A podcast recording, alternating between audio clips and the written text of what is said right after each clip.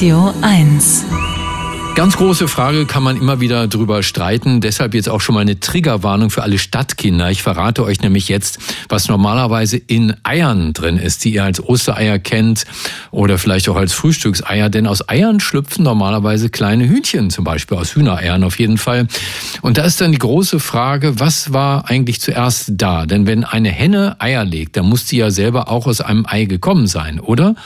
Hm, und dazu gibt's jetzt neue Studien und die haben wir einem Forscher vorgelegt, der um keine Antwort verlegen ist.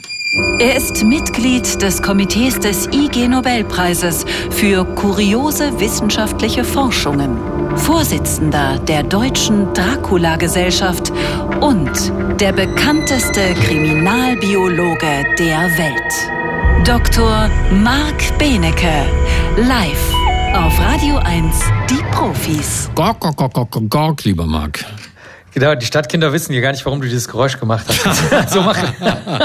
Liebe Stadtkinder, das sollte eben ein Huhn darstellen. Ein Huhn, das ein Ei legt, ja. Sehr, sehr gut. Ja, schöne Frage. Guten Morgen. Ne? Morgen. Ja, das ist wirklich eine verrückte Frage, äh, die allerdings daher kommt, dass wir Menschen immer auf so kurzen Zeitlinien leben. Wir leben ja nur, sagen wir mal, weiß ich nicht, 80, 90 Jahre, manche Leute vielleicht. Und ähm, da gucken wir nicht so lange in die Vergangenheit, wie das hier die Kollegen und Kolleginnen von der University of Bristol und Nanjing in China gemacht haben. In China, in China gibt es nämlich super viele ähm, von solchen Fossilien, wo man manchmal auch die Eier, ich will nicht sagen versteinert findet, aber noch angedeutet in der Versteinerung drin. Und haben sie jetzt ein neues gefunden und haben sich jetzt mal, äh, das ist ungefähr 10 Zentimeter lang und haben einen mega Aufwand gemacht. Und zwar haben sie nicht nur dieses eine Tier mit CT sich angeschaut, also mit Computertomographie, mit Durchleuchtung, sondern sie haben direkt mal alle Informationen, die jemals zu Fossilien gesammelt wurden, wo möglicherweise ein Ei drumrum war oder eben auch keins, bei neugeborenen, versteinerten, nennen wir es mal, uralten Tieren wie Sauriern und sowas zusammengesammelt und festgestellt, komischerweise findet man ab einer bestimmten Zeit in der Vergangenheit keine Kalkeier mehr. Also ab so 220 Millionen Jahre in der Vergangenheit sieht man keine Fossilien von verkalkten Eiern.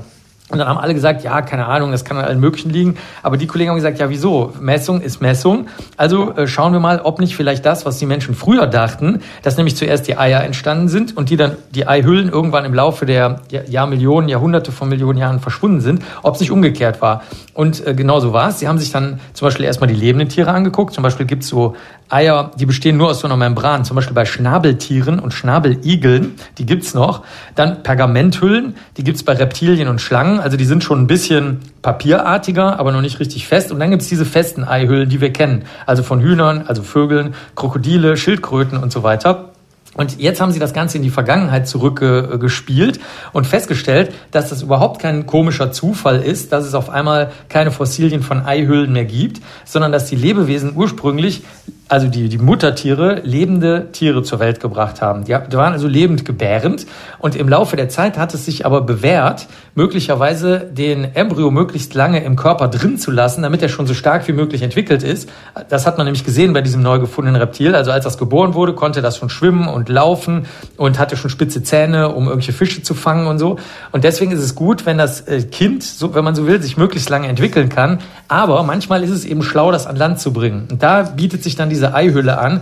Und deswegen haben dann Schildkröten als erste das entwickelt. Die sind dann aus dem Wasser ans Land gekommen, haben in dieser festen Hülle, anders geht's nicht, im Sand die, die äh, Tiere vergraben, die dann dort in Ruhe schlüpfen können. Und so ähm, haben das andere Lebewesengruppen dann auch entwickelt. Also wenig später dann die Dinosaurier beispielsweise und die Vögel, also vor 180 Millionen Jahren ungefähr. Und deswegen ist die Antwort auf die Frage, gab es zuerst ein Huhn oder ein Ei? Also Hühner gab es sowieso erst super spät.